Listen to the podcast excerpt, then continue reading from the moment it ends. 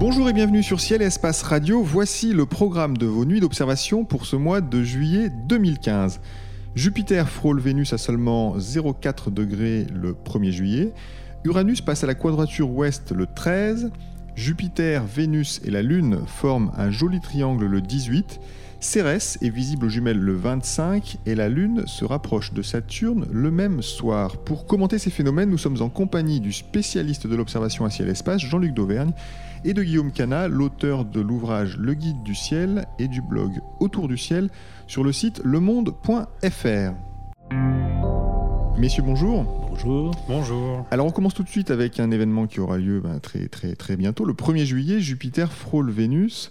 Euh, à quel moment, Jean-Luc, faut-il regarder et où euh, dans le ciel pour, pour profiter de ce spectacle? Ça se passe euh, dès le crépuscule, vu qu'il s'agit de deux astres très brillants, donc il faut regarder grosso modo vers l'ouest et on n'a aucune chance de les manquer. C'est vraiment les deux astres les plus brillants du ciel en ce moment, en dehors de, de la Lune et du Soleil. Et donc là, bah, ça va faire un, duo de, planètes qui est euh, immanquable, tellement elles sont serrées. Euh, en fait, le rapprochement le plus serré avait lieu le 30 juin, mais le 1er juillet, en fait, la distance entre les deux planètes a peu évolué. Elle est passée de 21 minutes d'arc à 29 minutes d'arc. Donc c'est toujours très serré. 29 minutes d'arc en ordre de grandeur, c'est la taille apparente de la Lune. Donc on a les deux planètes les plus brillantes du ciel euh, qui sont vraiment côte à côte. Du coup, on peut aussi les observer au télescope aux jumelles et au télescope. Aux jumelles, on verra les satellites autour de Jupiter. Euh, si on est bien stable, peut-être même le croissant de Vénus. Et puis au télescope, si on choisit un grossissement pas trop élevé, on arrive à voir les deux. Et puis là, commencer à avoir des détails euh, à la surface de Jupiter. Est-ce que les deux planètes ont une taille apparente comparable ou est-ce que Vénus est plus, plus importante que, que, Saturne en ce moment dans, un que Jupiter. télescope? Que Jupiter, pardon. Euh, Vénus en ce moment est, oui, Vénus est beaucoup plus grosse que Jupiter en taille apparente. Jupiter, en fait, elle est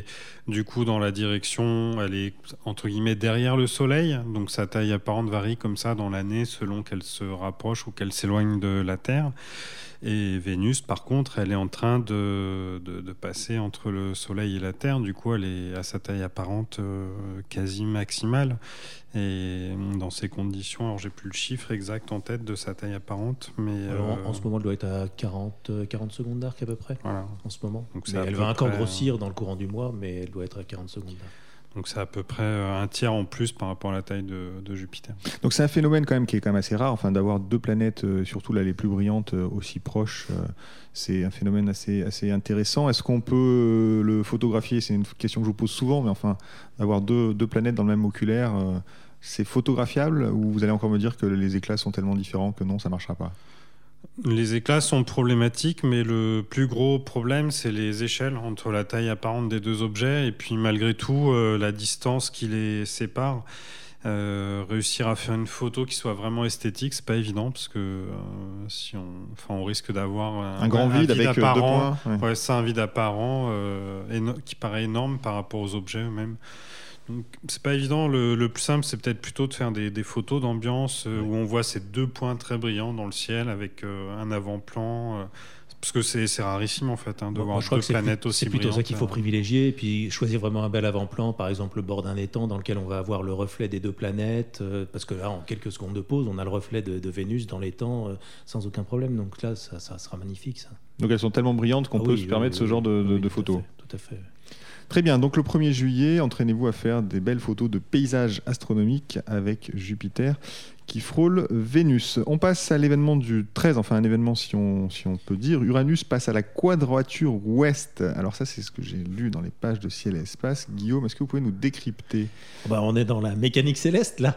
Et en fait, bon, c'est juste un terme qui explique que Uranus se trouve à 90 degrés du Soleil. 90 degrés de longitude écliptique du Soleil. Et donc, euh, bon, bah, c'est simplement que pour nous, en tant qu'observateurs, ce que ça signifie, c'est que très bientôt, elle va devenir observable. Puisque bon, Uranus, c'est une planète lointaine, elle a beau être grosse, elle est dans notre ciel, vu sa distance, elle apparaît toute petite, très peu lumineuse, mais malgré tout, c'est quand même un objet qu'on arrive à voir à l'œil nu dans de bonnes conditions, donc dans un ciel suffisamment protégé de la pollution lumineuse.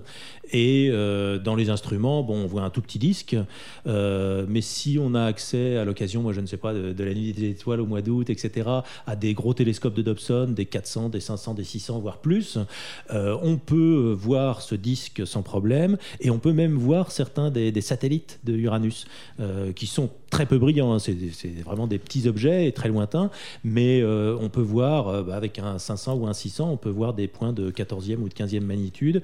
c'est pas facile, mais on peut se dire comme ça, j'ai vu des lunes d'Uranus. Rappelez-nous un peu les noms des satellites d'Uranus. Alors bon, on a Miranda, on a Ambriel. Non, Miranda c'est le plus petit. C'est le plus petit. Ah oui, Miranda, ça doit être. On n'est pas loin de la 16e magnitude.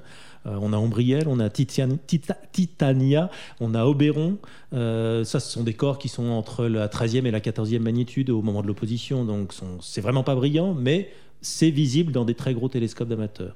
Donc Uranus euh, annonce sa venue, disons, à partir du 13, elle a commencé à pouvoir être visible. Oui, voilà, ce que ça signifie, c'est que à partir de fin juillet, début août, dans de bonnes conditions, on peut tenter de l'observer, tenter de la repérer à l'œil nu. Euh, bon, c'est possible. Surtout qu'elle elle est dans le poisson, dans les poissons en ce moment, donc elle passe assez haut, au-dessus de l'horizon sud, en, milieu de nuit. Donc euh, bon, c'est possible. On voit sa teinte dans un télescope? À l'œil nu, non, mais effectivement, au jumelles non plus, mais dans un télescope, oui, sa teinte est tout à fait perceptible. Alors, elle va varier selon les observateurs parce que c'est un peu subjectif la couleur. Euh, moi, j'aurais est-ce qu'elle est bleue, est-ce qu'elle est verte, c'est ça Oui, voilà, c'est ça. Moi, j'aurais tendance à dire qu'elle est turquoise, comme ça, on est, entre les deux. plaisir à tout le monde. Mais voilà, mais mais mais il y a une teinte. On voit clairement qu'il y a une teinte. Il y a, c'est pas quelque chose de, de blanc, euh, c'est quelque chose de coloré.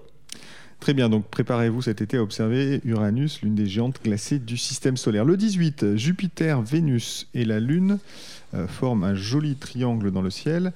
Euh, Jean-Luc, est-ce que vous pouvez nous donner un petit peu plus d'informations? À, quelle, euh, distance ces corps seront les uns des autres dans le ciel?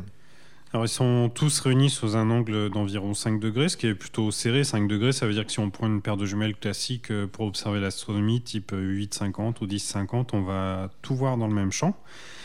Euh, et puis on a euh, le croissant de lune qui est assez bas sur l'horizon, mais qui doit être visible si vous avez l'horizon bien dégagé.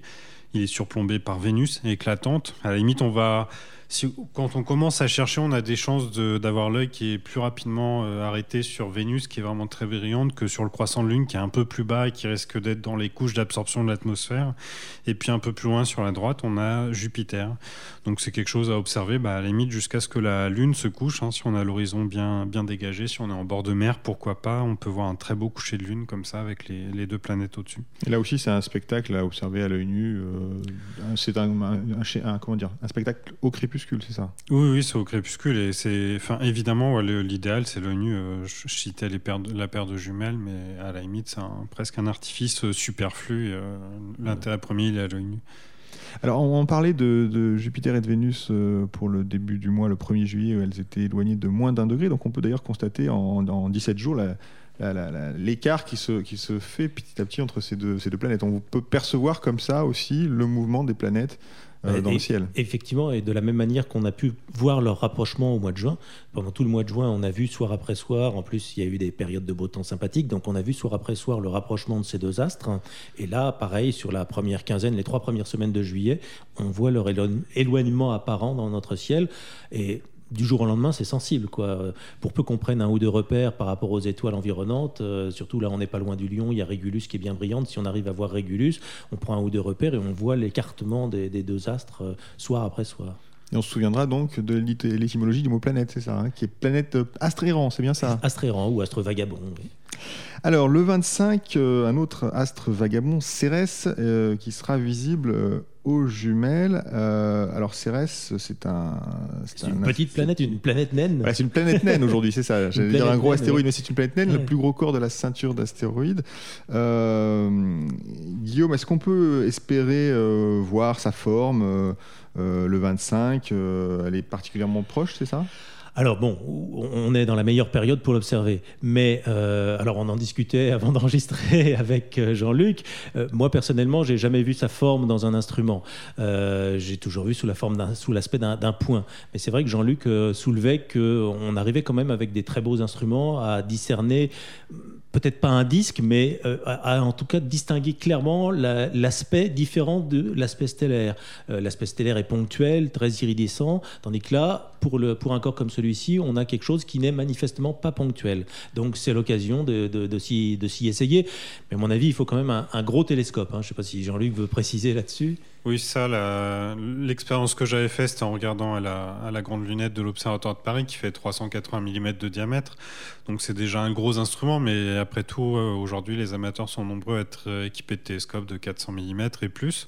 Donc avec ce genre d'instrument, si le ciel est vraiment stable, euh, on voit un petit disque fait minuscule. Alors en voyant un disque comme ça dans un instrument, on peut toujours avoir une, confusion ou un doute par rapport à la figure de diffraction d'une étoile. Une étoile, à travers une optique, ça forme pas quelque chose de parfaitement ponctuel. Il y a un petit disque de diffraction, mais il suffit de regarder les étoiles alentour et de, pour bien se rendre compte que bah, en fait, ce corps a une taille légèrement plus importante. Alors évidemment, on voit aucun détail dessus, mais euh, j'ai jamais fait l'expérience. Mais je pense que c'est intéressant de regarder dans un instrument plus petit et de comparer la scintillation de, des étoiles par rapport à Cérès. A priori, il va sembler moins scintiller, voire même pas scintiller du tout dans un télescope de 200 mm. Et ça peut être une façon, du coup, de, le distinguer par rapport aux étoiles euh, voisines. Et puis après, si, enfin, les, gens font des progrès en imagerie. Hein. Après, euh, à l'œil, c'est à peu près désespéré de voir des détails, mais pour les gens qui sont très bien équipés avec des instruments de 350, 400 mm, c'est pas totalement vain de détecter des, détails avec une caméra vidéo. Euh, bah, sur cette même lunette à l'Observatoire de Paris, j'avais fait une image sur laquelle, euh, après, c'était difficile de vérifier parce qu'on ne trouve pas facilement d'éphéméride pour savoir quelle figure est visible à tel moment, mais il semblait qu'il y avait euh, des détails visibles. Donc, j'ai pas poursuivi l'expérience, il aurait fallu faire d'autres images pour, pour confirmer, mais je pense que c'est tout à fait accessible en fait. C'est quand même, on parle quand même de Cérès, qui est quand même franchement un astre qui n'est pas gigantesque. Oui, ça c'est tout petit. j'ai plus la taille exacte en tête, mais ça fait moins d'une seconde par contre, c'est brillant. Hein, c'est euh, magnitude 7,5, il me semble, quelque chose comme ça. Donc, dans un télescope, c'est quelque chose de très brillant. On le voit pas à l'œil nu, mais on parlait de. On parlait d'Uranus, Neptune, c'est dans les mêmes ordres de grandeur de, magnitude, donc c'est quelque chose de tout à fait accessible. Et si vous regardez Cérès, donc le 25 aux jumelles ou au télescope, pensez à la sonde Down qui est quand même en orbite autour de la petite planète et qui nous envoie des images extraordinaires euh, dont on parle assez régulièrement euh, dans les pages de Ciel et Espace. Alors le 25, la Lune se rapproche de Saturne. Euh, là encore, Jean-Luc, à quel moment euh, ce, phénomène se, voit-il C'est le soir, j'imagine, une fois de plus, au crépuscule. Oui, c'est à voir en première partie de nuit. Ça, ça, forme plutôt un joli tableau hein, quand même, parce que le 25, on est un peu en enfilade Antares, l'étoile principale du Scorpion, avec Saturne un peu plus haut à droite, et puis le croissant de la Lune encore un peu plus loin à droite. Sur le croissant de lune, si on attend la tombée de la nuit, on va avoir la lumière cendrée. Et puis le lendemain, le rapprochement, il reste tout à fait intéressant. Il est à peu près semblable entre Saturne et la Lune. Et euh, elle s'est décalée en fait, elle est passée à gauche de Saturne. Donc on a le croissant de lune comme ça qui surplombe Saturne et Antares. Saturne, on en a beaucoup parlé ce mois-ci. Euh, Guillaume, est-ce que c'est une planète qui reste intéressante euh, à observer? Oui, oui, oui, ça reste une planète intéressante. C'est vrai que bon, en ce moment, depuis quelques années, elle est dans des constellations qui la font passer très bas sur l'écliptique, sur euh, le méridien pour nous dans l'hémisphère euh, nord. Euh, typiquement, en ce moment, elle est dans la balance. Elle est revenue dans la balance après son opposition. Donc, elle va s'élever à 20-25 degrés au-dessus de l'horizon sud au mieux. Donc, c'est vraiment pas haut. C'est encore dans les zones, dans les couches un peu sales de notre atmosphère. Mais, mais cela dit, bon, quand on voit les images qui sont publiées régulièrement sur les sites internet par les amateurs, Bon, manifestement, on peut faire du bon travail maintenant avec euh, l'habitude que les gens ont des caméras, etc. On peut faire du très bon travail de photographie sur Saturne, même quand elle est aussi basse sur l'horizon. Et puis ça reste un bel objet à observer, et notamment pour ceux qui n'ont encore jamais observé. Oui, de toutes les façons, ça reste extraordinaire. En plus, en ce moment, on est dans une période où l'ouverture des anneaux, de l'angle des anneaux par rapport à la Terre, est presque maximale. Ce sera maximal dans, quelques, dans un an à peu près. Euh, et donc, euh, bon, c'est très beau. Quoi. On a une vision sur l'hémisphère nord de Saturne et sur les anneaux qui, qui est vraiment Donc Saturne a beau être basse sur l'horizon, il faut euh, quand même euh, y jeter un coup d'œil en ce moment. Nous approchons de la fin de cette émission. Guillaume, Jean-Luc, vous nous donnez chaque mois quelques, quelques pistes d'observation d'étoiles ou de nébuleuses. Euh, quels objets, ce mois-ci, nous conseilleriez-vous? Guillaume, on commence par vous. D'accord. Alors, ben, moi, en fait, euh, j'aimerais bien entraîner les gens vers le, sud de l'Europe et le sud du ciel, puisque je veux les entraîner vers la constellation du Scorpion et au sud de la constellation du Scorpion. Donc, c'est vraiment très, très bas. Malheureusement, pour ceux qui nous écoutent dans le nord de la France, c'est pas accessible. Donc, euh, il faut envisager de faire ça pendant des vacances dans le sud. On voit que vous êtes du sud, vous. oui, ça doit être pour ça. Et puis surtout, j'ai eu la chance d'aller en juin dans les Pyrénées et d'observer le ciel, euh, un beau ciel bien dégagé, bien pur. Et j'ai vu avec plaisir, revu avec plaisir, un des amas ouverts qui est l'un des plus beaux amas ouverts du ciel, euh, qui est 6231, NGC 6231. C'est un amas ouvert. Il faut imaginer que cet amas ouvert, bon, il a une magnitude globale de 2,6, donc il est vraiment très brillant. Alors ce qu'il y a, c'est que pour nous, il apparaît à quelques degrés au-dessus de l'horizon. Il est à moins de 5 degrés de hauteur, même dans le sud de la France. Donc c'est bas. Mais cela dit, aux jumelles, il est clairement visible. Et euh, il y a des étoiles très brillantes dedans. Il est étalé. Euh, c'est vraiment somptueux. Ce qui, ce qui, est amusant, c'est de se dire que bon, il est très loin, hein, cet amas ouvert. Il est à plusieurs milliers d'années-lumière de, que de nous. Si on le mettait à la même distance que les Pléiades, on aurait là, dans cette région du ciel, un amas avec des étoiles plus brillantes que Sirius.